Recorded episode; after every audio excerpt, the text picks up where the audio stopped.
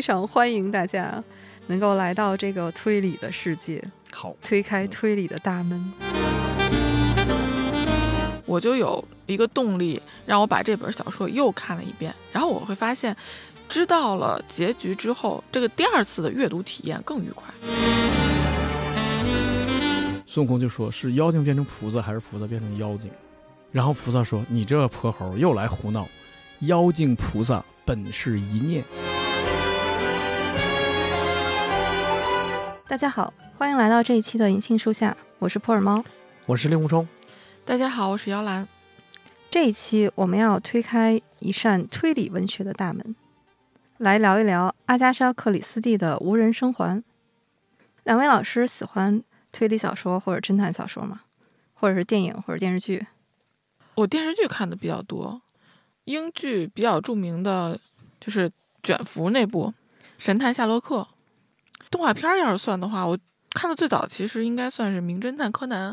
哦，啊，迄今为止依然没有完结的是的《名侦探柯南》。嗯，嗯，然后阿加莎的小说在猫猫的推荐下，呃，今年看了《A B C 谋杀案》还有《罗杰一案》。也都是阿婆作品里面比较经典的。我我相对来说就比较贫乏了，就只看过《无人生还》，还看过一本日本的推理小说，但不记得名字了。推理小说是我特别钟爱的一个文学品类，我可以说看的比较早。我记得我小学的时候第一次接触到推理这件事儿，是在电视里面看到《这阳光下的谋杀案》这部电影，当时是上一场配音的那个版本，它的场景呢跟咱们今天要聊的这个有点像，也是一个海岛，但是它是在阳光下。一群在岛上度假的绅士啊、淑女啊，然后就发生了谋杀案。每个人看起来都像是凶手，但是他们又都有不在场的证明。直到后来出场的大侦探波罗，也是我第一次看到大侦探出来指认凶手。当时我就觉得，我整个世界都要颠覆了，因为你完全想不到。但是仔细一回想呢？好像这些线索又早就在那儿了，只是你没有看到。我记得我看的那本推理小说，作者还玩了一个花活。聪明的读者朋友们，我已经全都交代完了。你现在已经可以推论出凶手是谁了。如果你推论不出来的话，请你往后看。哎，你当时看这话什么感觉啊？我当时想，我我非看不可，我翻到最后一页。哎，那你不会说当时我就要再往前翻一翻？从他抛出来这些线索，我先推理一下，然后再去印证。你会我我试图过，我失败了。但是当时我是先看这个电影，还不知道这是有原著小说改编的，就觉得这个电影特别好看。再后来呢，是在图书馆我看到一本小说，叫《孤岛奇案》，也是一口气看完，觉得这个故事真是匪夷所思。后来才知道这本书就是这本《无人生还》。它因为是一个早期的译本，当时的翻译的书名叫《孤岛奇案》，然后也是从这本小说，后来才知道，原来这位作家叫阿加莎·克里斯蒂，是一位英国的推理小说家。哎，猫猫，我其实是在你家的书架上对阿加莎有了初步的印象。对我给大家来介绍一下猫猫的书架啊，两面墙。某一个书柜上的半壁江山都是推理小说，然后阿加莎一个人占了巨大的一个格子，还装不下，还占了另外的半个格子。嗯，这是一套新兴版的阿加莎·克里斯蒂全集。哇，全集啊！呃，那你真是太喜欢了。就是终于圆了一个梦，啊，因为以前总是收不齐。可以，可以，可以，那真是太喜欢这一类了。嗯，对，嗯。那你对这个阿加莎的历史应该了如指掌了，就他的这个成就啊、生平啊，都很了解了吧？我先不说他这个本人啊，你就听听他的粉丝都是谁。他粉丝？对，你看啊，他他有粉丝那个超话吗？他 我可以当小主持人。他的粉丝啊，英国皇太后玛丽，英国女王，法国总统戴高乐，都是这个级别的啊。咱们就不说这些王侯将相的，咱们比较熟悉的身边的作家王安忆，为他的书专门还写了一本书啊，写了本注释书吗？就是可以说是他的读后感。那本书叫《华丽家族》，但是这本书呢是有剧透的，所以建议大家还是对他所所有作品都有剧透，还是对针对哪几本啊？因为他这本书基本上是写他读阿加莎的书的一个，就他自己的体会嘛，所以他都是在不经意间可能就会写到说啊，这个凶手是谁。所以建议王毅老师的这本书呢，是如果你对阿婆的书有一些了解，就不怕剧透的哈，来看这本。还有一些其他的，因为阿婆的书迷可以说遍布全球，因为他的书销量是仅次于圣经和莎士比亚。你你得说是英语文学吧，就是限定的英语作品吧？呃呃不，就就是在全球来说，全球来说，对，厉害厉害。嗯，而且他是。从他个人成就来说，他是英国皇家文学院的会员，美国推理作家协会评选出来的杰出作家奖是当仁不让有他了，而且他是获得了英国不列颠帝国的两个勋章，一个是高级勋章，一个是女爵士勋章，相当于是有爵位的。那这太厉害了，嗯，皇太后啊过生日，点名后一定要让广播电台。播她的广播剧，过生日的时候播谋杀的剧，在咱们中国这堂会一般都唱喜庆的戏，大团圆的戏。呃，这种推理侦探小说在英国也是一个非常重要的流派。哦，对他们都很喜欢的。英国人是很喜欢推理小说这个流派的。另外，老师，我记得您非常喜欢的一位作家乔治·奥威尔，嗯，他还专门写过一篇文章，就叫《英国式谋杀的衰落》。哎，我怎么没看过奥威尔这本这篇文章？我想看，一一会儿我找一下，然后给您带回去。好，不好意思，我可能问的太初级了。他是什么年代的人物啊？阿加莎是一八九零年出生在德文郡。哎，德文郡好地方。您去过？没去过。英国有五十九个郡嘛，但是德文是其中一个，靠海。你刚才一说啊。阿加莎·克里斯蒂写了那么多海边、海岛的事情，是因为他就出生在海边嘛？而且我是知道另外一个大文豪是出生在德文的，就是那个科勒律支，大诗人，他俩应该是老乡嘛。然后呢，我还是比较喜欢看电影的嘛。有一部电影，它的背景地就是德文郡，就是斯皮尔伯格那部《战马》，我特别喜欢那部电影，因为我小时候养过马，就看见马特别亲切。如果大家喜欢的，可以重看一遍这部电影。然后那里面好像我不我不太懂英语的口音啊，好像是说还还要求演员们尽量他们 学一下德文口音。阿加莎·克里斯蒂呢，他的一生总体来说啊都还是比较平顺和幸福的。他们家是一个中产阶级家庭，父母他有姐姐和哥哥。他们这一家呢，开始是生活在英国，后来因为家里的。家庭经济有点紧张，所以就一家在国外生活了很长时间。这这怎么没钱还出国了呢？哎，那个时候是在国外生活，水平哎对便宜。而且他十六岁的时候，家里人是送他去巴黎学声乐，本来是想培养他当一个歌唱家。导师认为他还是有天赋的哈，但是呢，他登台就紧张。哦，这个这好像是种病。对，就放弃了。但是他从小因为母亲和姐姐都给他读故事，特别是这种侦探推理的故事嘛，他也是耳濡目染，所以后来他就开始写小说。他为什么写推理小说呢？在一战的时候，他是参加过红十字志愿队，就那段经历里面，让他对很多药剂的知识就很了解。哎，无人生还里就写到了好几种药，是吧？对他写的第一本推理小说。里面就是用到了下毒的很多专业知识，对，而且经常会出现医生这样的角色，就和各种的药品会有关联。对对，他写推理小说，人家就是专业的。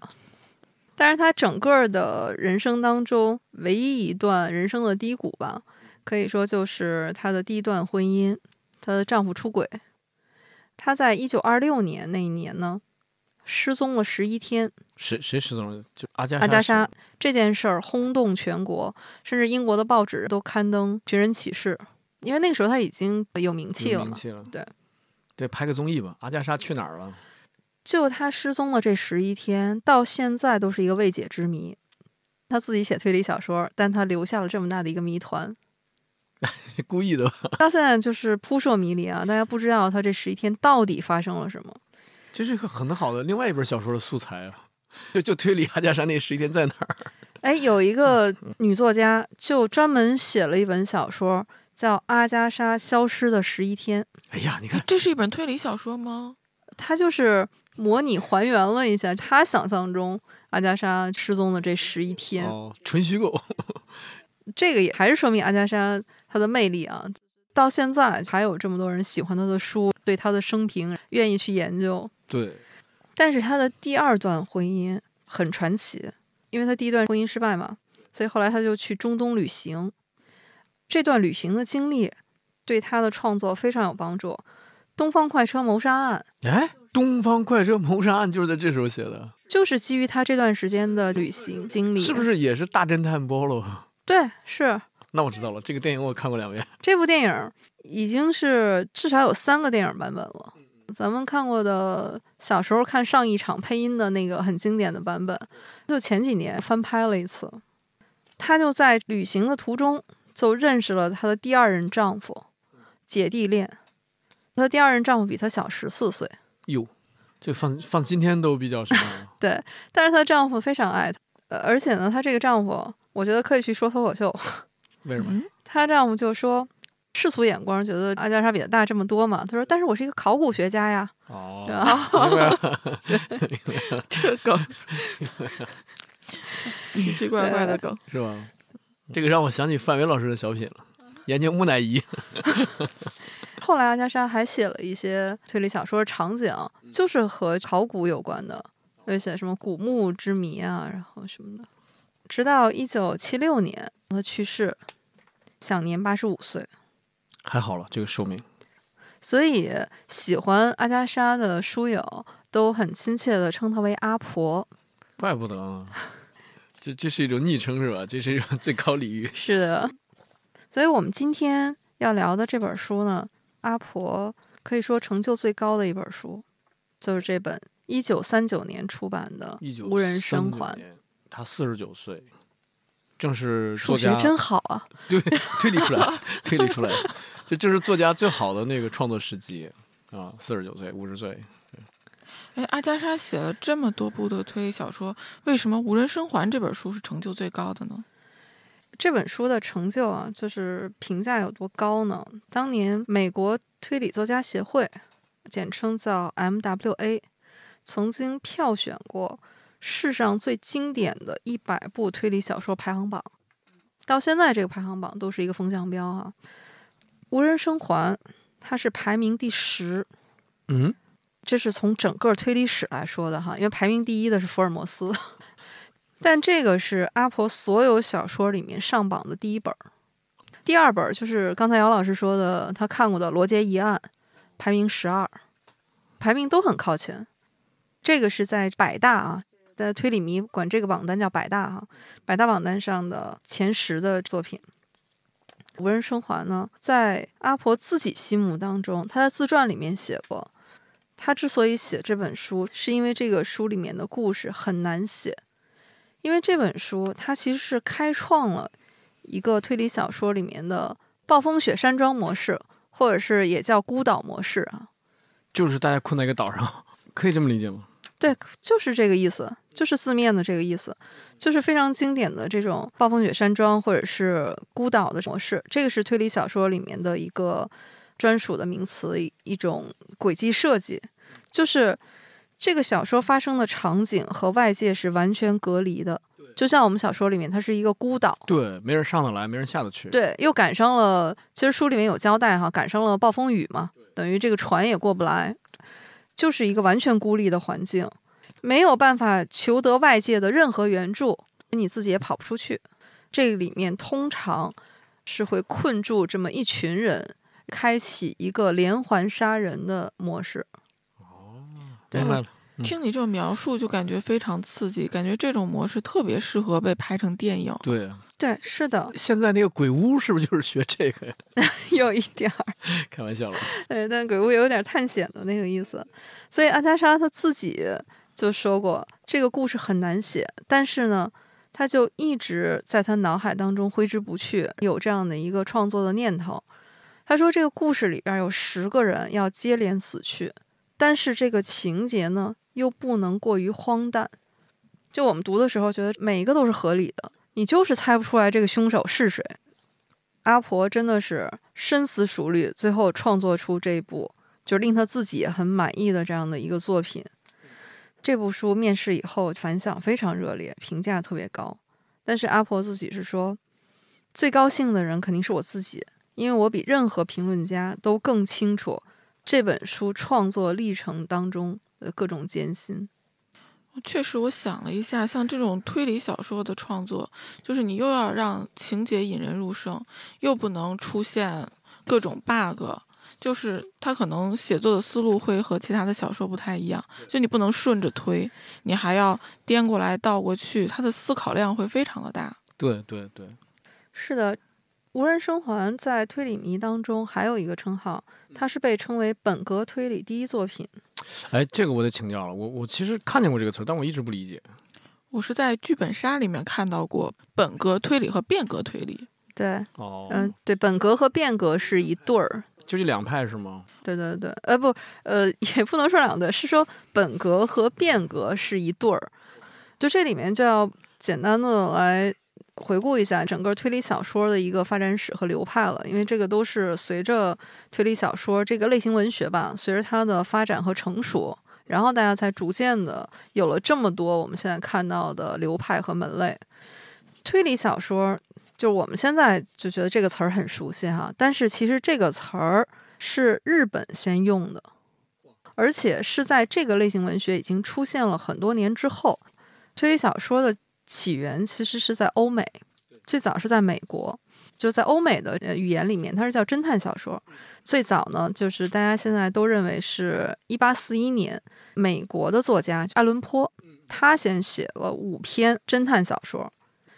爱伦坡真是一个天才，他这五篇侦探小说里面呢，是后来我们能看到的这些推理小说的设定，就是那些基础逻辑，他都有。嗯嗯。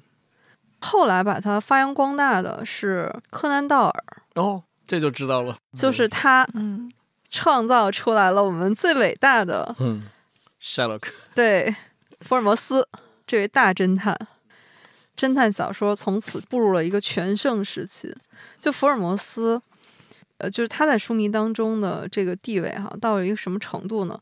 就直到现在，大家都觉得他是真的人，嗯，对，就是那个贝克街。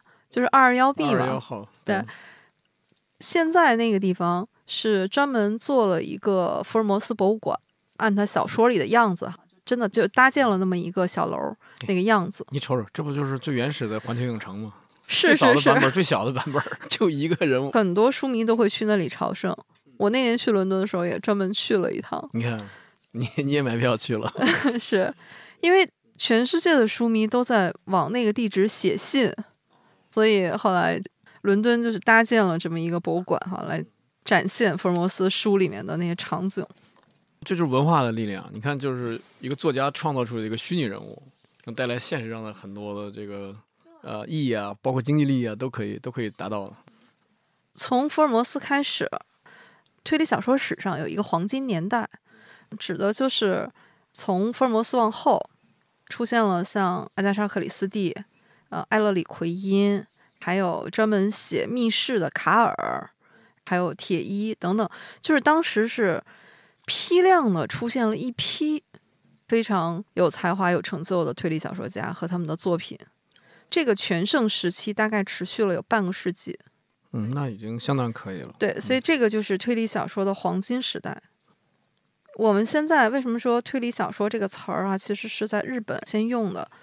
推理小说在上世纪六七十年代在日本风行，日本呢把这种小说叫做推理小说，而且我们觉得这个好像更接近就这种小说的一个内核，用线索去推出凶手嘛，所以现在我们推理小说这个词儿是更符合我们大众印象当中这个文学类型的一个流派。嗯嗯，那推理界所谓的本格推理，一般来说就是正统或者是主流的推理，就是说，他的这个书里面，你作为读者和侦探获得的线索是一样的，就是刚才令狐老师说的，就是书里面的线索都告诉你了。理论上来说，你是可以根据这些线索来推论出凶手是谁的。对，就跟高考的数学卷子最后一道大题似的。对，有一点这个意思，就是公平的写在那儿，但是能做出来的人很少。对，就是一个这种侦探视角，都是一个合情合理的设定和范围哈，它不会有那种怪力乱神的东西啊，啊，超能力啊什么这种东西是没有的。推理小说为什么吸引人？它是让人在这个小说里面享受一种就解谜的这个乐趣嘛。嗯嗯嗯嗯，这个就是大家比较能接受的一种哈，就是本格推理。变革推理呢，这个东西呢，现在已经比较少了。这种小说，嗯，啊，我觉得解谜的这种乐趣，就真的是在哪个年代都会有不同的表现。就像，嗯，猫猫说的，有推理小说的黄金时代，然后又在日本流行。但现在呢，就是你会看到大家去玩密室，玩这种解谜游戏，嗯，然后玩剧本杀，其实一部分也是在享受这种推理的乐趣，就是破解一个一个的线索的这种乐趣，就是可能是根植在我们的 基因中的一种好奇心吧。换一个角度来想的话，你想推动人类进步。不也就是解决我们人类的一个又一个谜题吗？我觉得人对这种未知的东西的探索，其实是一个，不管是推理小说还是我们其他的，啊对，嗯，属于对未知领域的探索。然后一旦探索开了，就觉得自己又达到新高度、新境界了。当然，推理后来又有了很多的其他流派啊，比如说硬汉派、硬汉侦探，美国的作家钱德勒。他的作品是最有名的，呃，特别是他的那个《漫长的告别》这本小说也非常推荐。他真的是把侦探小说带入到了纯文学的这个殿堂里面。美国排作家里面是会有钱德勒的，就文学作家里面。二战以后呢，推理小说还有一个流派就是间谍小说，这我喜欢，因为间谍小说的风行是在二战以后，包括警察小说。呃，还有就是律师以律师为主角的这种推理小说，嘿，哎，对，律师一般不都是反派吗？有一些推理小说的主角是 律师，他来换吗？比如说像《零零七》，还有勒卡雷的《柏林谍影》，这些都属于间谍类的这种小说。对，还有一个非常重要的推理流派呢，是要介绍一下的，就是日本的社会派。社会派，这个代表就是。日本的作家松本清张，他是日本的推理小说作家里面成就最高的一个，也是把推理小说直接带入到了一个日本的纯文学领域。他的推理小说是拿到了日本纯文学领域最高的奖项芥川奖。我没看过的书，但是看过电影，电影《杀气》，当年也是上一场配音的，非常轰动。哎，是不是还有一部？电影叫《人证》，呃，《人证》的作者是就原著小说作者啊，人性的证明，呃，是森存诚一。哦，森存诚一，对，他是有一个著名的证明三部曲。日本的推理文学呢，有今天的成就，因为我们现在身边很多朋友，一说到推理小说，首先想起来的都是日本的作家，对吧？什么东野圭吾啊，是他们。岛田庄司啊，嗯，对，岛田庄司是新本格了哈。日本的每一个推理小说作家，你在他们的作品里面都或多或少的能看到社会派的影子，用推理小说来反映日本社会的现状，这是日本推理的一个传统。对，松本清张，他是唯一一位亚洲的推理小说作家，他是和柯南道尔和阿加莎并称为推理文学的三大宗师。嚯！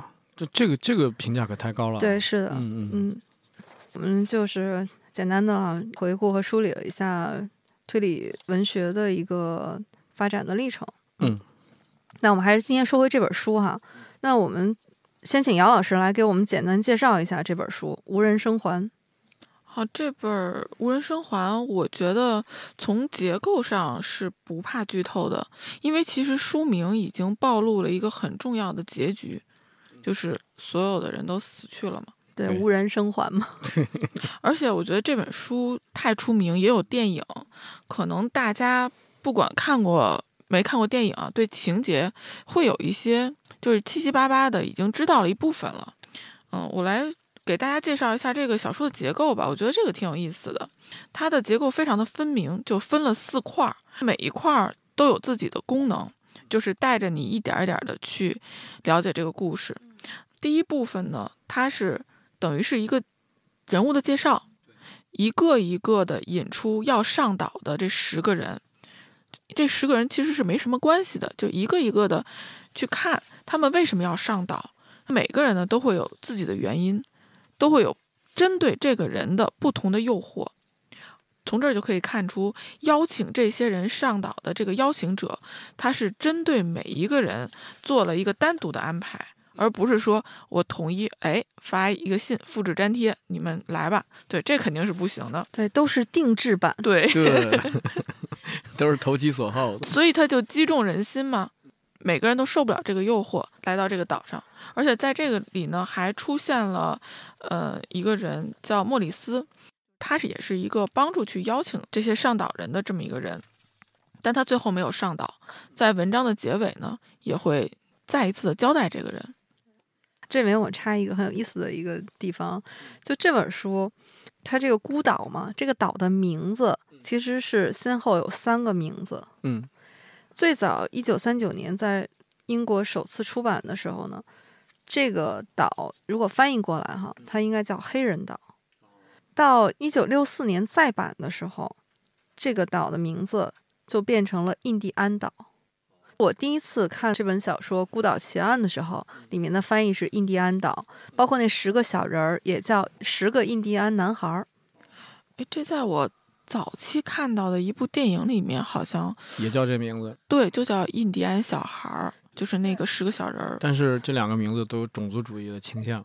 所以呢，到二零零三年在英国再次出版的时候，这个地方就已经改成了叫 Soldier Island，就是士兵岛。那个童谣也变成了十个小兵人儿。呃，现在你会看到国内主要的翻译版本，这里面都翻译成士兵岛。对嗯，但是如果你看老版本儿，像猫猫说的，看见翻译成十个印第安小人儿，也别惊讶，那只是时间久远而已。我后来还是在新兴版的版本里面看到这个注释，才发现哦，原来是这么回事儿。以前我还纳闷儿呢，我说嗯不就是觉得好像翻错了是吧？反正前后的版本是打架的。对，某种意义上这也是一种进步嘛。嗯对，因为那个第一个单词，尤其第一个单词已经不能提了。是的，是的。在英语世界只能叫 N word，已经不能说它的全名了，说出来的话就是一种侮辱。这部小说的第二个部分，可以说是小说的核心的故事，就是讲这十个人在岛上都经历了什么，又是怎么一个一个的死去的。这个死去的过程就和那首童谣是环环相扣、一一对应的。对，嗯死法就是一样的。对，我还记得第一次看到这个场景的时候，觉得特别的震撼。等于是八个人素不相识，而且身份都是不一样的。呃，到了这个孤岛上，只有两个管家来接待他们。那嗯个信里的主人没有出现。没有出现。当他们这些人凑齐了，才发现那个信里面落款儿的那个主人还都不一样，有的是欧文夫人，有的是什么夫人，但每个人都是发现房间里面有一首童谣，这十个小士兵都是怎么死掉的，餐桌上还有十个小兵人儿的瓷像。对，到他们晚上吃完饭的时候，就突然有一个神秘的声音从留声机里面传出来，当时就是说你们每个人都有罪。这是一个公判大会，先把大家先批判一下。令狐老师，你是不是觉得这个场景特别熟悉，特别像 在法庭上 那也不能把这么多人放一块儿啊！这是什么法庭啊？公审大会？就判团伙的时候是这样的。有是有，但是没有这么毛骨悚然。我们那个时候都是法官义正辞严的念判决书，念到最后，本庭宣判，然后 全体起立，没有他这个从那个留声机里传出来的啊。他其实我觉得在情节上，他就是一个第一个转折，因为姚老师刚才已经介绍第一部分了，就把大家嗯召集来了。然后一转折就是什么呢？就是你们这些人都不是好东西，对，给你说清楚这件事儿。对啊，而且一开始我觉得是上岛的那八个人在关注他们，最后发现，哦，岛上原来那两个管家也有问题。就是在这个留声机里才发现，真的是十个人都不是好人。你看啊，其中有一个医生阿姆斯特朗，他是喝完酒还去做手术，就造成病人死亡。所以这个故事告诉我们，喝酒真是耽误事儿啊。这也不知道在说谁呢，这也不知道。赶紧往下推进剧情。还有一个老小姐布伦特，她女佣，他把人家赶走，导致人家死在外面。还有一个侦探，呃，布洛尔，是吧？我没记错吧？布洛尔，对，没记错，他是做伪证的，他其实是一个原来是一个警探，然后后来是当私家侦私家探侦探这属于知法犯法呀！啊，对，做伪证啊。对，还有一个家庭教师，为了一个心爱的男人，害死了一个孩子，就这个孩子继承权，这孩子要死掉了，哎，继承权就湮灭了。对，但是这个男人最后还离他而去了。对，上边这些啊，害死的都是一个人，但是到了这个隆巴德，他是相当于间接的害死了二十一个人。哦，对，他是拿走食物的那个人吧？，对他把二十一个人的水啊、食物啊这些补给全都拿走了，他自己活下来了，这些人都身陷险境死掉了。还有一位麦克阿瑟将军，相当于以权谋私了哈。他妻子的情人呢是他的副官嘛，他就派他去执行了一个任务，这个任务肯定是会死的。还有一个撞死两个小孩儿，是吧？对，那个纨绔子弟马斯顿，马斯顿，然后就是管家了，管家两口子也有问题。啊他们是害死了前任的雇主，就是在明明知道他身体有问题，必须要吃药的情况下，没有给他药。对，但是他已经得到了这个雇主授权，就是说他俩有继承权，所以他有拿到这个权利之后，他希望他早死，因为这样的话才能实现这个继承。对，相当于谋财害命了嘛。这里面还真的是有一位法官，瓦格雷夫法官，他是宣判了一个人死刑。好像是社会舆论说他判错了，是吧？对，所以这十个人都有一个共同的特点，就是你好像在法律上拿他们没办法，要么是没有证据，要么是他干的这件事儿呢，确实不是犯罪的事儿，但是结果是造成了别人的死亡。对，非常典型的就是布伦特小姐，就是他赶走他的女佣，实际上他就是一个无情的人，一个道德底线非常低的人。但是你要说他他杀人了，你也不能直接把这个死亡就直接挂到他身上。这算是一种间接的伤害。对他可以上道德法庭，但是你像伪证，你或者撞死小孩儿，这个肯定就是呃刑事法庭，但他逃避了这个刑事制裁。是的，你像那个医生，那就属于过失杀人嘛。过失杀人，对。但是像麦克阿瑟将军，你说打仗哪有不死人的？这个任务必须要完成，然后需要牺牲士兵，那牺牲谁呢？这个也是，我觉得他也是个道德法庭。那他就牺牲了跟他妻子有染的这样一个人，私下里也为自己报一个仇，出一口气。但你也不能说他犯的是杀人罪，啊、因为在战场上没有这个罪。那个留声机里面的最后一句话，呃，也是非常的震撼人心。他说：“地狱的铁门已经关闭了，你们这些罪人还有什么要替自己辩解的吗你瞅瞅，？”，感觉是一个上帝视角。对，你对已经无权为自己辩护了，你已经无话可说，好像已经我们这边已经查实了，已经没有你任何可辩解的余地了。而且他用的这个词儿是地狱，那用的不是监狱，也不是法庭，那当然不是法庭，对，所以嗯。刚才林峰老师说了，他某种意义上是一种道德法庭的审判。十个人当然就已经乱作一团了，结果这个时候，那个纨绔子弟就是开车超速嘛，撞死两个孩子那个啊，但他真的是毫无悔意，他还说啊，这还耽误我吊销了一年的执照呢。他就是第一个死了，看起来呢就和第一个小士兵死的是一样的，一样的，就是看起来像是噎死的嘛。但是我们后来知道他其实是中毒的哈就。。是当时那个情节大家可以去看，我当时看的时候我就心一惊，就特意写说他的杯子已经不在他附近那张桌子上，在另外一张桌子上找到自己的酒杯，然后拿起来又喝，所以我当时就感觉啊，情况不妙。对，每一个都有线索。对，是的，这个时候呢，交代了啊，外面是暴风雨，这个小岛已经与世隔绝了。这十个小士兵，就是其实它是一个童谣嘛，而且它这个是一个真实的、古老的童谣哈。对，嗯，就变成了一种死亡咒语。接下来，客人就一个接一个的按照童谣里的这个死法。这怎么这么像剧本杀呀？这是小说杀。最后就十个人都死去了嘛。嗯，这个时候呢，就进入了小说的第三部分，其实是给出了一个侦探视角，但并不是这个侦探来破案。就是当大家来到这个岛上，看到岛上的这一片惨状，就十个人都死去的这个现场，然后再去分析这个事情是怎么回事，怎么发生的。这个时候其实是。反证了凶手的一个推测，这个案件它是很难去侦破的。其实我在看这一部分的时候，我觉得这个侦探已经做得非常好了，就他已经把能收集到的信息都收集来了，他已经把时间线捋得基本清晰了，就是谁是先死的，谁是后死的，有可能的情况是什么，但最后发现哪一条路都走不通，每一个推测最后都走进了死胡同。我在第一次看这本小说的时候，我之前就一直以为是有一个这十个人以外的人藏在这个岛上，趁他们不备来把他们一个一个杀死了。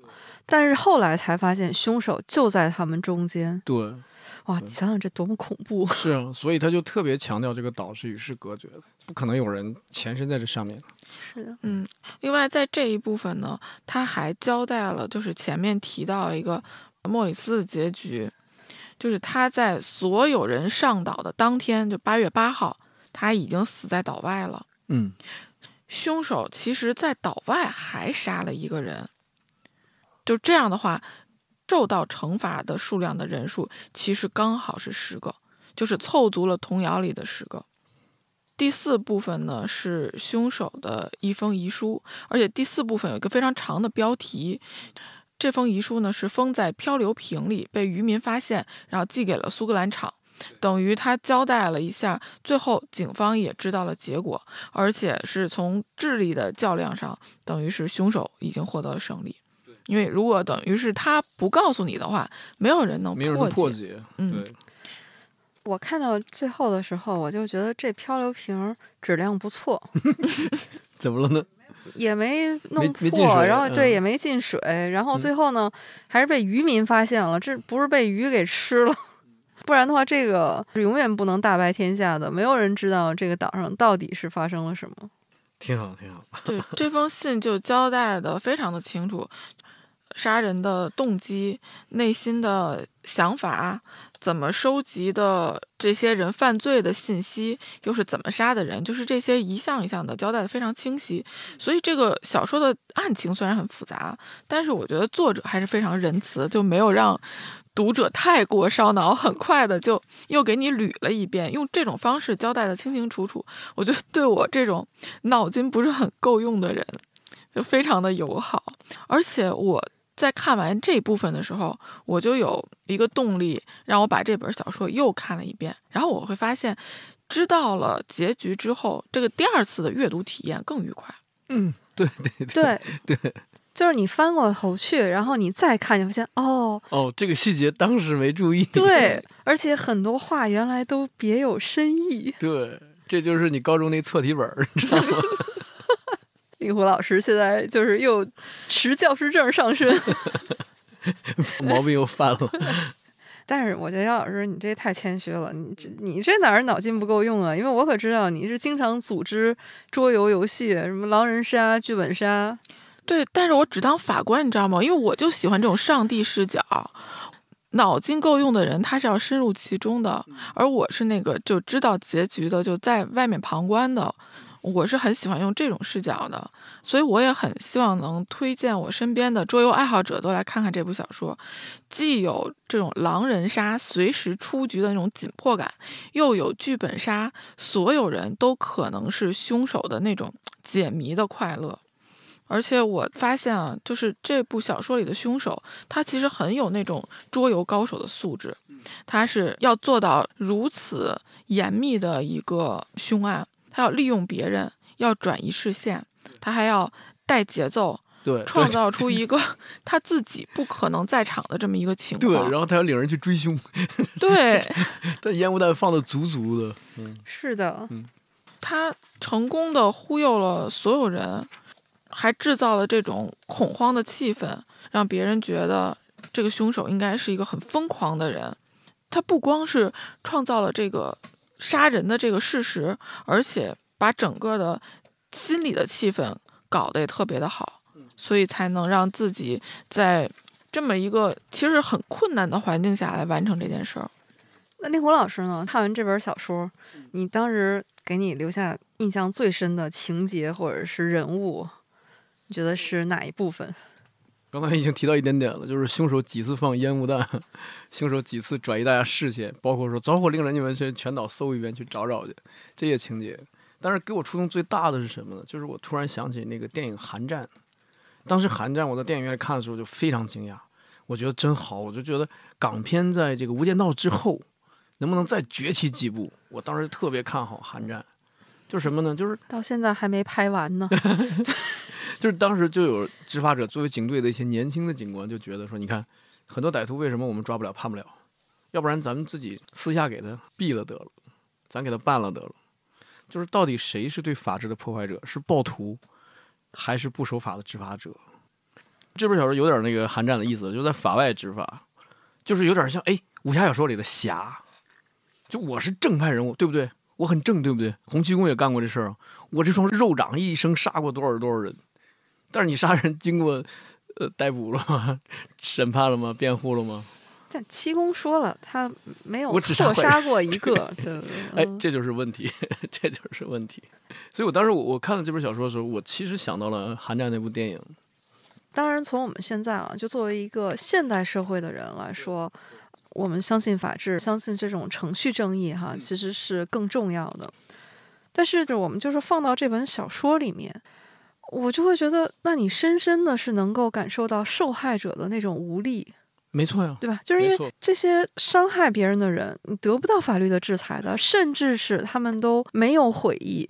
对，明白，我明白你的意思。那在这样的一个环境，假如说我如果带入到我是那个受害的人，那我希不希望有这样的一个侠客？特别希望，因为古今中外的文学里都有这种侠客呀，比如说燕子李三，比如说外国有 Zorro，我们是希望的，非常希望的。尤其是像您说的，要带入到我是受害者家属的话，我会特别希望。但是我们从全社会的角度来，从法治角度来讲的话呢，我可以问大家一个问题，可以大言不惭的问一个问题，就是说我们少判了一些坏蛋，和我们冤枉了一个好人，你选哪个呢？就是说，如果这个审判制度本身可以是很弹性的，我们觉得他坏，我们就判的重一点；我觉得这人好，就就少判一点或者放了。那么，其实把你定性为坏人，然后抓进去，判个重刑甚至死刑的可能性就有了呀。令狐老师，你这个问题，你别说，你就给了我两秒钟都不到的思考时间，我觉得你就算再给我二十分钟，我也回答不了。嗯，对，其实我是知道的，就是大家关心的是每一个案子都要公平正义。嗯，就我想说的是，如果做不到这么细腻，大家是希望多放一些坏人，以此来保护一些好人不受冤枉，还是说一个坏人也不放，冤枉几个好人也没问题？是这样的一个 A、B 选项。所以呢，你看啊，这个上岛这十个人，他都有些问题。刚才咱们分析过了，有的真的是刑法上的问题，真的是应该判的，伪证罪啊、撞死人啊，对吧？有的是道德问题。那我就是他女佣怀孕，我就是不想让她在我家生孩子，我就给她赶走。她就是那样的一个身体状况，又没有经济条件，所以她很快死在外面了。那如果说我是一个正常人的话，我会负疚一生的，我造成了两条人命。但是你从法律上我没有杀人，对，他是成年人，他不能说在我这儿没工作了，他必然死亡。对，还有一些人，他的行为确实是很可恶，但是你会觉得他罪不至死。就有的时候是说情与法的冲突，从感情上，你比如说一个人不孝顺他父母亲，我们就会觉得这人死有余辜，但他只是不孝顺而已，他比杀人放火可能就是说罪行要轻得多。可是从情理上我们接受不了，因为你小时候你知道父母你父母多难养活你吗？今天就我们录制节目这一天是阿尔贝·加缪的生日。加缪有一句话说：“多少罪行的发生，仅仅是因为我们忍受不了邪恶。”这句话有点意思。有点意思。这句话让我想起来这本书里面，布伦特小姐确实从她身上来说，她的言行那都是非常严于律己的。她在小说的开头，在晚餐前，她就要默念哈，她念的那一句啊，我觉得也很有意思。她就说：“作恶之人，作孽自受；作恶之人，必入地狱。”他如果按照当时他内心的那种道德感是非常强的，对，嗯，就在他的那个价值观里面，所以他才会把他这个已经怀孕的女仆呢，就毫不留情的把她赶走，因为在他的这个世界观里面，他接受不了，他就觉得那是这个女佣的问题，这个女佣啊，她跟人私通，她道德败坏，甚至他觉得女佣死有余辜，就就像您说的，他不是。存心要让他死，但他就觉得说他的这个污点他不能容忍，他就毫不留情的把他赶走。而且呢，他作为雇主嘛，那这是他的权利，他是不用这个女佣了。但是他忘了一点，就是说这个时候这个女佣其实是他们两个是非常强烈的强弱的对比，就是他不管怎么说是一个强者，这个女佣是处于一个弱势群体。你把他撵出去，一方面是他做的经济上是孤立无援的。另外一方面，在那个时代，他就社死了呀。没错，所以这个情节，我每次读的时候，会有一种强烈的，我都有点生理不适。我会想到什么呢？他就是《红楼梦》里面的王夫人。王夫人把金钏撵走的时候，把晴雯赶出去的时候，就是这样的。对，都是很义正辞严的，就觉得我在代表着正确的一方。对，是的。然后都是你们，你们道德败坏，然后你们勾引我儿子，你们玷污了这个家。我是为了维护这一个家的正统秩序。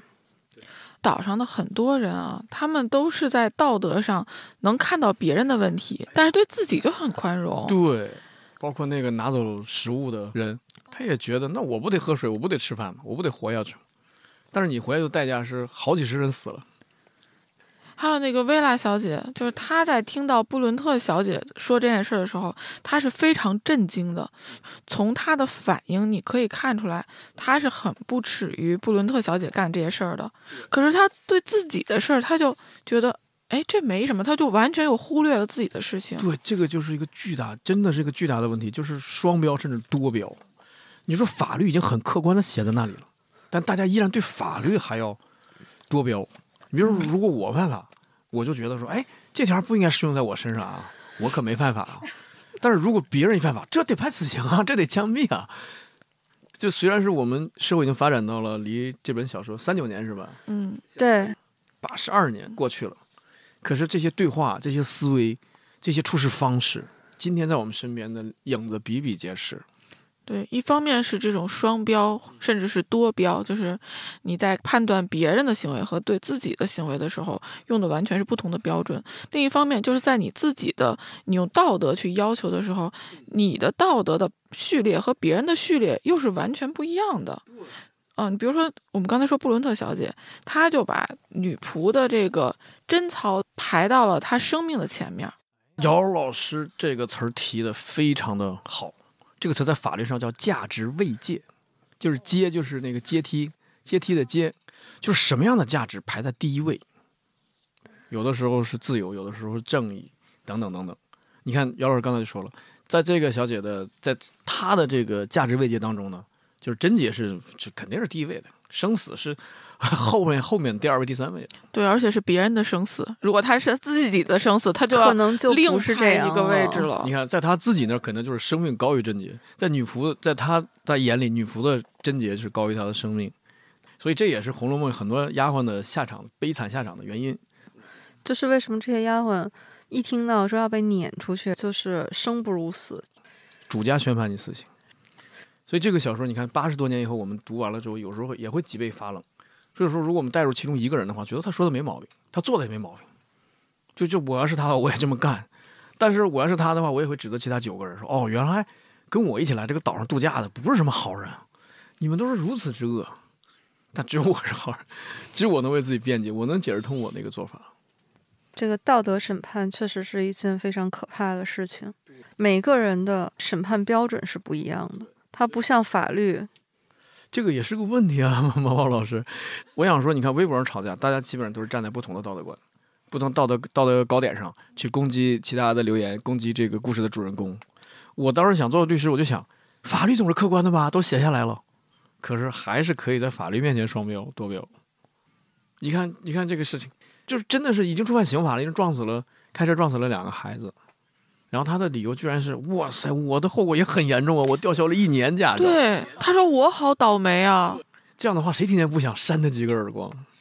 所以说，为什么有侠客的出现？大家去看中国历史上，侠客盛行的时代，都是社会非常黑暗的时代，乱世。乱世，如果政治清明，如果这个审判系统正常运转的话，是不可能需要那么多侠客的。从这本书里面，我又再一次体会到我们孔老夫子说的那句老话儿。就是己所不欲，勿施于人。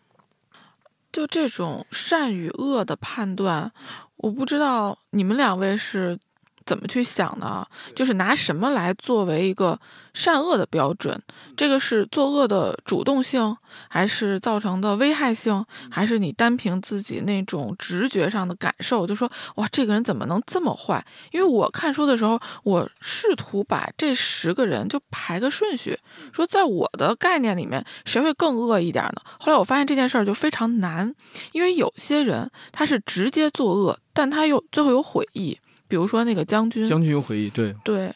然后有些人呢是间接作恶，但是最后呢就是毫无回忆。比如说那个布伦特小姐，然后我觉得哇，这太复杂了。最后我就想，那如果让我去排的话，我先把龙巴顿造成二十一个人死亡的这个人排在最前面，就在我心里面，因为他的后果最严重。对，嗯嗯嗯，死的人最多。然后后面的再说，我先把他拎出来，我就这么排了。啊，你看，所以这就是。这就是为什么不能通过善恶来从法律上定罪的原因。姚老师可以定那个死亡二十一人的，就是他是从后果来推论。但是我从主观恶性来，我会推那个撞死两个孩子的，我认为他最恶，因为他第一他毫无悔意，而第二呢，他并不是像伦巴德一样，我要拿走这个水是为我自己喝，我也是保留一条狗命而已。他只是为了逞一时之快。你看我这车速度多棒，你能开一百二十迈，我能开一百八。然后这样导致撞两个孩子，我觉得他从主观上他的恶性更大。虽然他造成两条人命，但那个是二十多条人命。所以这就是什么？这就是如果标准每个人都可以有自己标准，这没问题。但如果把它推广到社会上，就是听我的，这人得杀，那人得关，那就要乱套了。就有的时候这种情况，我的意思是说，在这种情况下，呃，可能大家都是出于好心想维护社会秩序，但是反而带来的破坏力更大。在这部书里面。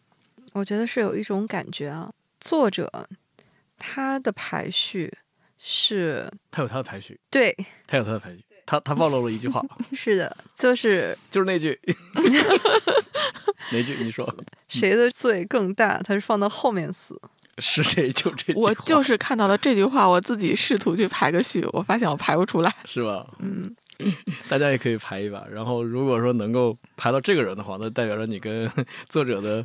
冥冥之中，那个想法是一样的。我在看这本书的时候，除了刚才我们对法律道德的伦理的这种讨论哈，我还能感受到一点，就是这个也是阿婆的书里面，你发现他几乎他的作品里面都是在贯穿着一个他对人性的思考和对人性的洞察。对，人性本身就是矛盾的，非常矛盾。在这本书里面啊，我是在这个维拉身上啊，是看到的是最充分的。他怎么了？你看啊，他干的那个事儿肯定是一个罪恶的事情，因为他是那个等于害死了那个小孩嘛。而且他从主观上他是有恶意的，因为他是想让那个孩子死，这样的话他爱的那个男人才能有继承权。而且他甚至是有有一点就是怂恿了这个孩子去游泳，游到那边去，游到远深处。对，而且他在这个孩子落水的时候呢，他也没有去救他，他是假装哈去游泳，其实是没有去救他。就是他所有的行为的这个选择，其实他都是一个罪行，但是他的所有这些行为的起因，又是因为爱，又是因为他深深的爱着那个男人，一个非常好的目的，但做出了一个非常坏的结果。可以说他是为了爱情，然后去付出了一个罪恶的代价。对，一念之间，最后他的这个爱人却看透了这一切，离开了他。《西游记》里有一集，袈裟被黑熊偷走了，孙悟空跟菩萨要去黑熊怪的洞里面去要回这个袈裟，然后呢，菩萨就变成金翅长老。这个情节在我脑海里经常萦绕，我最喜欢的《西游记》的一个情节。孙悟空就说：“是妖精变成菩萨，还是菩萨变成妖精？”然后菩萨说：“你这泼猴又来胡闹！妖精菩萨本是一念，一念之间就是菩萨，一念恶就是妖精。太好了！你看维拉小姐平时可能是很好的一个人，对对，对谁都很好，对这孩子也很好。突然孩子一落水，她想：呀，这娃要是死在水里，这钱不就归我男朋友了吗？一念之间，是的，嗯嗯，哎，但我觉得维拉她同时也是在用爱情去做一个幌子，对，就是她要得到所谓爱情里面能获得的这个东西，这个还不只是物质啊，物质是一部分，他想得到那个本不应该属于他的，就是那种额外的东西，然后就这种贪念，就是他自欺欺人，他欺骗他的爱人，也欺骗了自己。这个老话说得好，爱情啊，多少罪恶假汝之名。哎，不是令狐老师，这个这这是您改编的这句老话吧？我怎么记得好像原话不是这句？你就当它是这句，好好好，呃对，令狐老师说的这老但话就是这句。这句也有点道理。是，嗯，你看，就是刚才咱们谈这个人物，他其实就是假借爱情之名。其实通过这一个故事，包括这本书，我也是又体会到了一句以前在书里面看到的一句话，就是人性经不起试探。不要说试探，咱也没人任何人去试探，他自己试探自己。就是说，最好是不要让自己置身于这种试探当中。就是君子不立危墙之下。你如果是看到了这个东西啊，就是会挑战到你人性，你最好是能躲多远躲多远。对，还有那句就是“君子爱财，取之有道”。当一笔钱你可以拿的时候，你一定要问问自己该不该拿。就很多罪恶就是那个，我先拿再说吧，后面就说不清楚了，然后再然后就说，要不我杀人吧，要不我怎么样吧，就我抢去抢一笔钱还你或者怎么样的，就是更大的罪恶就引出来了。所以这本书确实很好啊，我们就不说那个凶手是谁了吧，要说出来大家就不看了。这个我们还是要留一点点悬念的，我们不主动剧透。反正我可以告诉你，就这是十个人当中的一个。对，虽然我们透了很多，但是我们还是把阅读的乐趣留给给了大家。对，嗯大家听完我们的播客，满载而归，一无所获。这本小说对后面阿婆其他的作品也是有很深的影响的。大家都知道，阿婆的作品，呃，其实是形成了一个阿婆宇宙哈。它里面的这个有几位都比较有名的侦探了。对，那其中一位最有名的就是这个大侦探波罗。够了。我觉得他是可能是除了福尔摩斯，我觉得第二个成功的侦探吧。还有比他介于他俩之间的吗？某种意义上来说，他们两个不相上下。是吧？嗯我总觉得毛利小五郎肯定是排不到第二名吧。净睡觉。肯定不行啊！沉睡的小五郎，那肯定排不上了。那个是在日本里面另外一位这个名侦探的一个，可以说是致敬的一个作品。那个我们如果有兴趣，后面我们再、聊日本推理，对对对，再 聊推理的时候，我们再再说啊。对对，嗯在阿婆笔下的侦探几个有名的吧，大侦探波罗，因为他的小说有三十八部，啊，就是关于 Polo 有三十八部。对，就是以他为主角的。天哪，这不就是英国黄飞鸿吗？关于黄飞鸿，我们已经有一百多部电影了。我看的为数不多的这么几本，全都是 Polo 的故事，就是除了这本《无人生还》。尼罗河惨案、东方快车呀、是吧？都是吧？这个是阿婆的第一本推理小说处女作，就是呃波洛为主角的，他那个叫《斯泰尔斯庄园奇案》，这个也是我最近在新兴出版社的微博上看到的一个小知识点，就是在这个《斯泰尔斯庄园奇案》这本书里面，阿婆呢是。给了 Polo 一个小箱子，就是 Polo 到案发现场的时候带一个小箱子哈，里边儿有各种工具啊，什么镊子呀、密封袋儿啊什么的，就是他对这个现场就做勘察。哇，这是什么年代就已经有这种设备了？这感觉这是 CSI 的既视感啊！对，你说对了。说，但是说这个场景就是这种现场勘探的工具包，在现实当中被法医使用嗯，是八年以后了，就是等于是阿婆在小说里已经先行了。第一个使用这种呃犯罪现场勘探箱的这个法医，就把这个箱子叫 murder bag。现在法医出现场都有一个标配嘛，都要带一个小箱子，可以说是阿婆创造的。大侦探波洛哈、最有名的一位侦探，阿婆的推理小说起点是这位侦探。到了阿婆出版了一本小说叫《帷幕》，就是波洛的最后一个案子。波洛和他的好朋友叫黑斯廷斯哈，其实有点像福尔摩斯和华生那个意思哈对。对，他们两个又回到了当初他们两个认识的原点，就是这个斯泰尔斯庄园。最后一本也是发生在这个庄园里面，但是这个庄园所有的一切都已经面目全非了哈。波罗呢，就是沉浸在这种对往昔的一个追忆里面。这个就是波罗的最后一个案子，而且如果你看过《无人生还》的话，你再读这本《帷幕》，其实里面你很快就能猜到凶手以及波罗的一些内心的想法。所以这里面也是不剧透啊，不然的话，这个两本都要剧透了。啊，我这好奇心一下就被你吊起来了，因为无人生还这是一个没有侦探，或者说那个侦探他只是提供了一个视角嘛，所以 Polo 到底是跟这个案子会有什么关系呢？呃，跟这个案子本身没有任何关系，但是里面有一些共通的东西。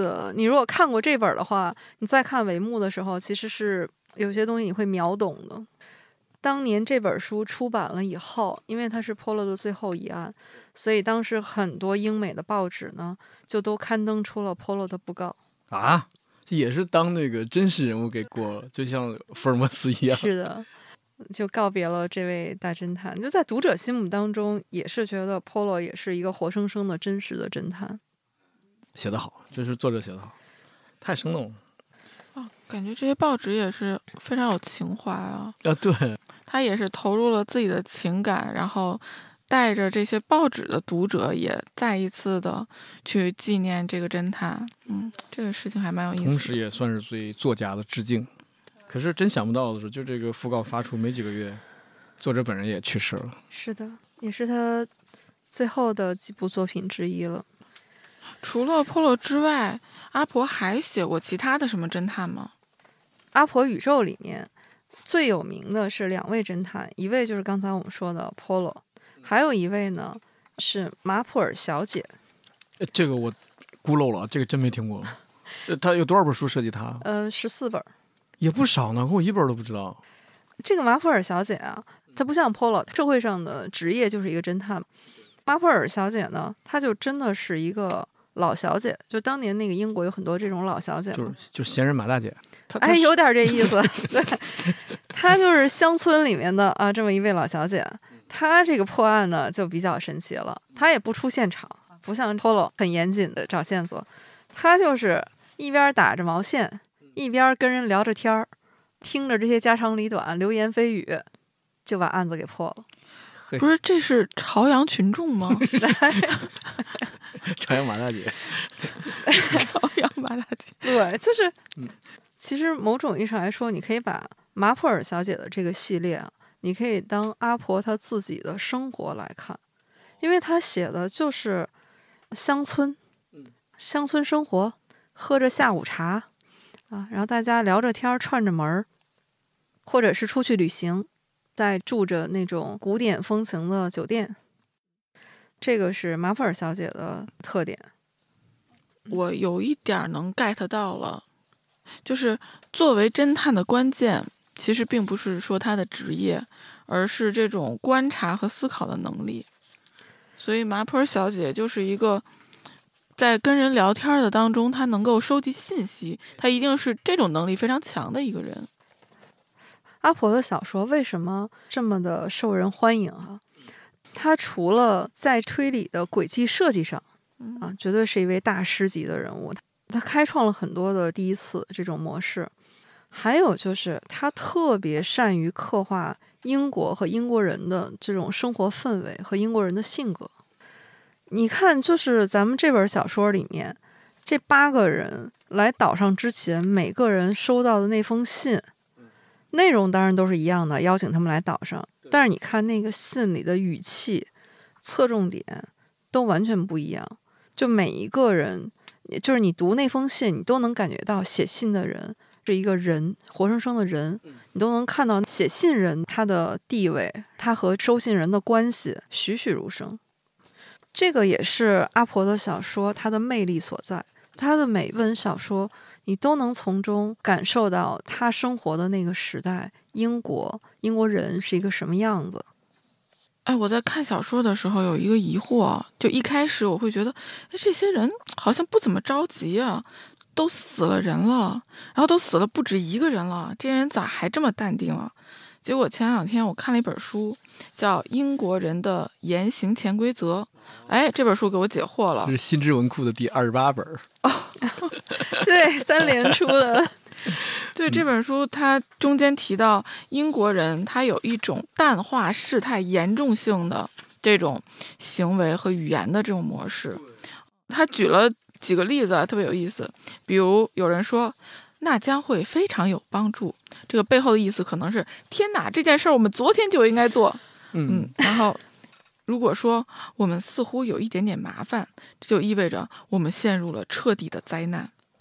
所以 在书里就一开始的时候，就是前半段吧，可以这么说，死的人还不是那么多的时候，罗杰斯夫人就是女管家去世的时候，医生还讲了个冷笑话，说她的心脏是出了点问题，因为已经不再跳动了。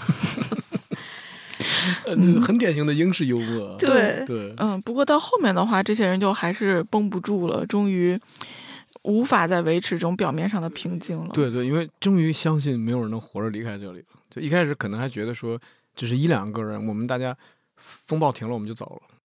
我印象最深的是，当后来剩下五个人的时候，就是他们互相监视的那个时候，没有人再故作镇定了。那个时候呢，他们五个人就是其实彼此是敌人嘛，因为你不知道谁是哈。那一个又有一种生存的本能，因为他们必须得在一起，互相看着对方。阿婆那段描写，我觉得啊太精彩了。他就说这五个人的样子全都变了，与其说是人，不如说像是野兽。每一个人在他笔下都是一个活灵活现的动物的形象，对，都红了眼了，对。对，他就说那个法官就像一个老乌龟一样，就缩在一团儿，那个眼睛特别警觉啊，扫视别人。那个侦探就那布洛尔，就像一个狗熊，又凶残又笨拙。那个隆巴德就露出了那种白色的獠牙，应该就是狼哈那个样子。写维拉，我觉得特别有文学意味。他说维拉就像一只。在玻璃窗上撞得精疲力尽，最后被人攥在手里的一个小鸟。嗯，好句子。又回到说，为什么阿婆的小说不仅仅是推理小说，就是你把它当做一个事情小说，或者是当做一个文学作品，都是很耐人寻味的。嗯，哎，你们看这部小说的时候，我不知道你们带入的是什么视角啊？你们会？想自己如果在现场要做什么吗？因为我发现我会带入一种求生的视角，我就在想，我要是在现场，我会死死的看住那些一个一个消失的小人儿，一定有人做了手脚，谁在他们旁边，谁就是那个凶手，我就要住在那个小人的旁边，或者我有可能会毁了所有的小人。就是先把这个心理的因素给它破坏掉。嗯嗯嗯，有道理。而且我在想，我为了活命，当第二个人死了之后，我就要承认自己犯了罪。嗯，然后我会和我会说，我犯的罪就和留声机里说的一样。我认为死掉的人都是有罪的，现在活着的人也一样。你们谁承认自己有罪，先跟我组成一个阵营。我觉得真的就是那种承认之后干嘛？承认自首去？去不是去找去。用这个来排除，不是姚老师啊，这绝对是桌游综合症，对，就是他玩多了这个，他这个视角还真的让我觉得很新奇。读推理小说，我我觉得我就最容易带入的是侦探视角嘛，就是想知道凶手是谁。对对对，他是找出口儿。对，他是想怎么能活下，来。后来发现那个 岛后边儿，意思了这个悬崖后边有个隐藏的小船。对，我一个人 离开了苍茫的大海。猫猫说完这个，我觉得哇，他真的是一身正气，对，心里没鬼。他就要实现这个法庭，无论是道德的还是法律上的，总之不能冤枉一个好人，也不能放过一个坏人。哎，不过令狐老师，你说到这个法庭推理小说，有一个流派就是法庭戏，就是法庭是主要的场景，通过法庭的流程交锋，最后把真凶挖出来。一般这个主角就是律师，嘿，这不就是我吗？对，就是您，就是您。对，阿婆是写过一个原著故事，改编成了一部电影，也非常有名。这部电影叫《控方证人》，就是一九五八年那部电影吗？对，就是那一部黑白的。那个电影可好看了。那个电影是评分九点五，在法律类电影都是排名都是很靠前，很靠前。这部作品也是被翻拍过很多次啊，但最经典的就是那部，呃，对，黑白的那一部。那个律师，呃，年纪很大，老叼个雪茄，就是那个电影，很好看，很好看。哎，推荐一下，向大家推荐一下，九点五分评价。那一部真的是一波三折，环环相扣，那个结局真是反转又反转，又反转，而且到了最后一秒钟，才说清楚最后的 真相。对，到最后，我觉得又是阿婆，就是一直贯穿在她作品里面的，就是让你觉得，你为这个情节设计的精妙啊，你是发出了感叹，但是你到最后一定又会为其中的人性倍加的伤感。这个是真的不能剧透啊，必须得去看书或者看电影都可以，啊。自己看吧，自己看吧。行。哎，那最后那个猫猫，你再给说说这个阿婆的书买哪些，或者哪买哪个出版社之类的版本啊什么的，书名啊还有推荐的吗？刚才咱们也推荐一些书和电影了，还有更多的可牵出来的吗？如果现在要买阿婆的作品的话啊，基本上也没有太多版本可以挑。我说的是新书哈，呃，目前就是新兴出版社的午夜文库，这个是目前我们国内专门出版推理小说的，可以说第一品牌。它是从二零一三年开始启动了阿加莎作品的出版项目，截止到目前是已经出版了阿婆这个系列有八十五本儿。八十五本儿。对，其中呢有八十三本儿是他的推理小说，或者是这种剧本改编小说啊，八十三本儿，还有一本儿呢是阿婆的自传，还有一本是一个同人作品，当然是受到阿婆书迷协会啊认可的同人作品，一共是八十五本。嗯嗯嗯，很好。新兴版的阿婆有一个特点，大家可以分颜色去买哈、分颜色，对，跟汉译名著似的。就是我们刚才说，他笔下有几位侦探嘛，其中呢，蓝色的都是波洛系列，三十八本，对，红色的是马普尔小姐系列，十四本。黄色的是其他。这个其他里面呢，有他创作的《间谍夫妇》五嗯本儿。当然，间谍小说在阿婆的作品里面呢，是成就可能不如他的推理小说的哈。阿婆自己没当过间谍嘛，间谍小说如果大家感兴趣的话，首推还是那个勒卡雷的啊，人家正经是在原厂工作过的，嘿，退役的特工。自传。还有其他的是一些我们就可以说是杂牌儿侦探吧，他们可能就出现过一次，或者是一些业余侦探，或者是像我们今天聊的《无人生还》一样，里面是没有一个充当侦探角色的这样的作品，都是黄颜色的。如果大家有兴趣的话，其实是可以去旧书网上看一下这个阿婆其他的中文版本。其实你会发现，阿婆的这个中文版本之多啊，我觉得其实也是不多见的，而且某种意义上来说，也是推理这个类型文学呢，在我们国内出版的一个发展史了。它真的是经历了一个从无序的、散乱的，到后来有意识的，然后引进和出版这种成套的哈。你比如说，我小的时候读的那本《孤岛奇案》，就属于当时的这种散本。当时没有一个出版社说我有意识去成套系的来出版这种推理小说，那个时候比较多的是群众出版社，就是出版那个福尔摩斯的，但是它是从侦探啊、罪案小说从这个角度来引进的。